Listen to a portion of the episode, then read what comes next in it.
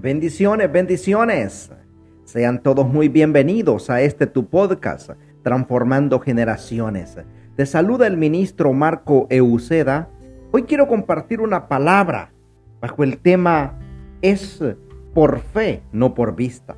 La palabra dice en el libro de Hebreos capítulo 11, verso 1.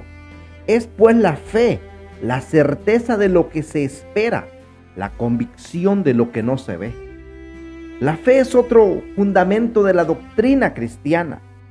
En la carta a los hebreos, el autor, además de hablar del arrepentimiento de las obras muertas, hace referencia a la fe en Dios. Dice Hebreos capítulo 11, verso 12, que por la fe alcanzaron buen testimonio los antiguos. Fue por la fe que llevó a Abraham, Moisés y Elías y otros grandes hombres y mujeres de Dios hacer obras que agradaron a Dios y los destacaron del resto de la gente de su generación. La fe de todas estas personas tenía una característica muy importante y que era activa, no pasiva. Era una fe que actuaba. Ellos no se limitaban a contemplar a Dios, sino que caminaban haciendo su voluntad. Los cristianos de este tiempo necesitamos una fe semejante si en realidad deseamos agradar a Dios e impactar al mundo. Los creyentes en Cristo hemos sido llamados a tener una fe que se manifieste, no que permanezca escondida en algún lugar de su mente. Es lamentable que existan personas que solo se conforman con creer sin hacer nada de valor que cambie sus vidas y redunde en beneficio de su familia y de su sociedad. ¿Qué es la fe? En griego la palabra fe es pistis, que significa tener una firme convicción o persuasión en base a lo oído. De acuerdo con esto, nuestra fe dependerá de lo que oigamos.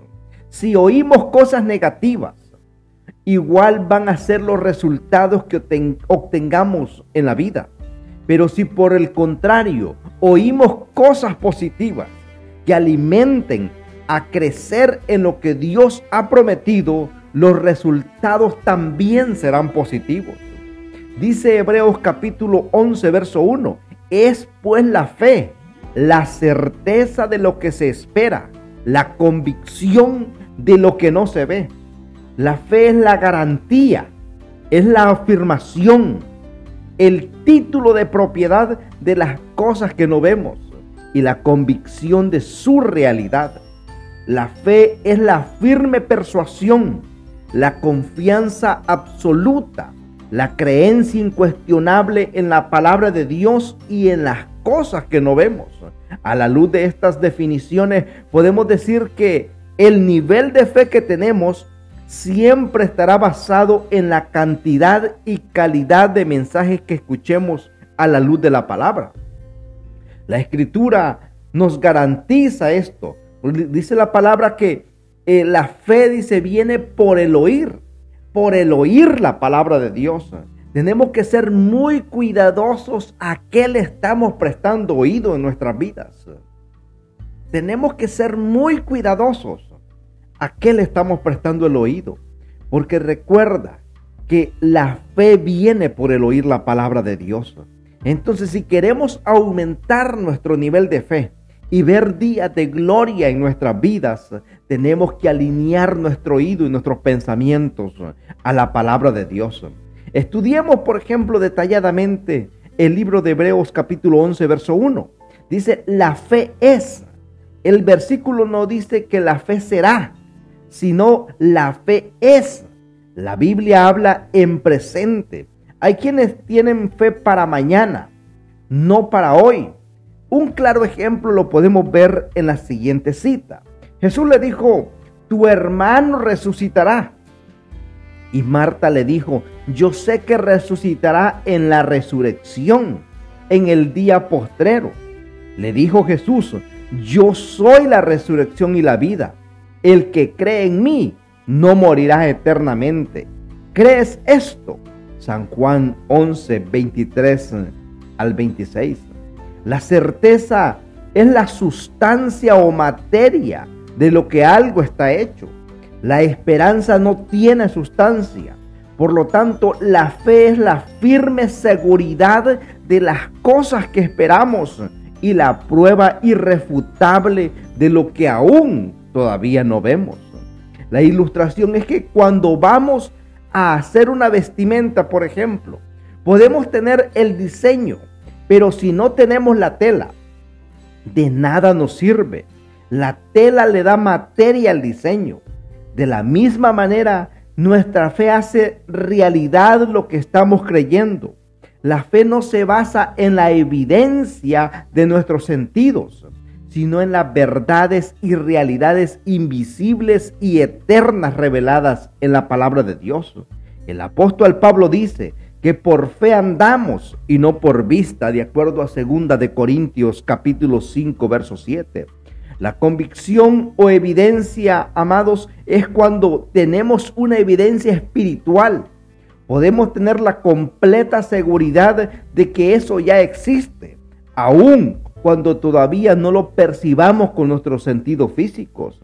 Hay una ilustración, es que si en una corte le pidieran el seguro de su carro y usted no lo tiene en ese momento, pero tiene el recibo de haberlo pagado, eso prueba de que su vehículo está asegurado.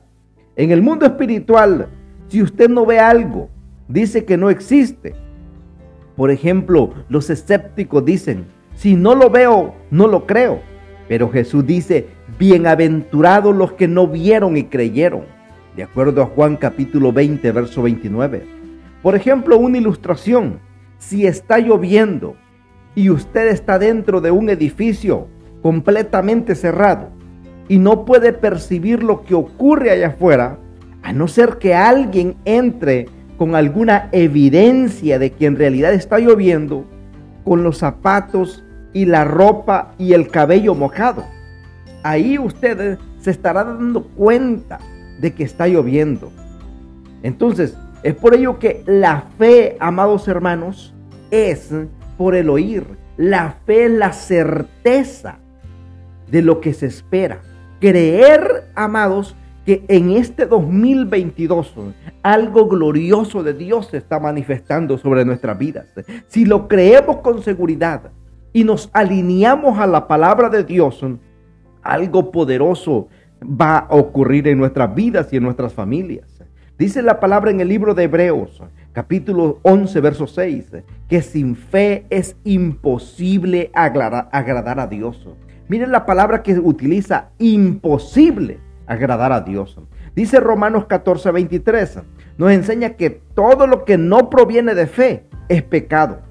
Mientras en Primera de Juan capítulo 5, verso 4, remarca que la fe es la victoria que ha vencido al mundo. Por tanto, somos más que vencedores en Cristo Jesús. Así es de que yo te animo a que te levantes en fe, le creas a Dios y en fe te animes a declarar un año diferente. 2022 es un año de victoria sobre nuestras vidas, sobre tu familia, sobre tu casa, sobre tu finanzas, sobre tu salud y sobre todo lo que emprendas. Declaro que este es el tiempo de Dios para tu vida. Que Dios te bendiga, que Dios te guarde y recuerda que Cristo te ama. Nos vemos en la próxima. Bendiciones.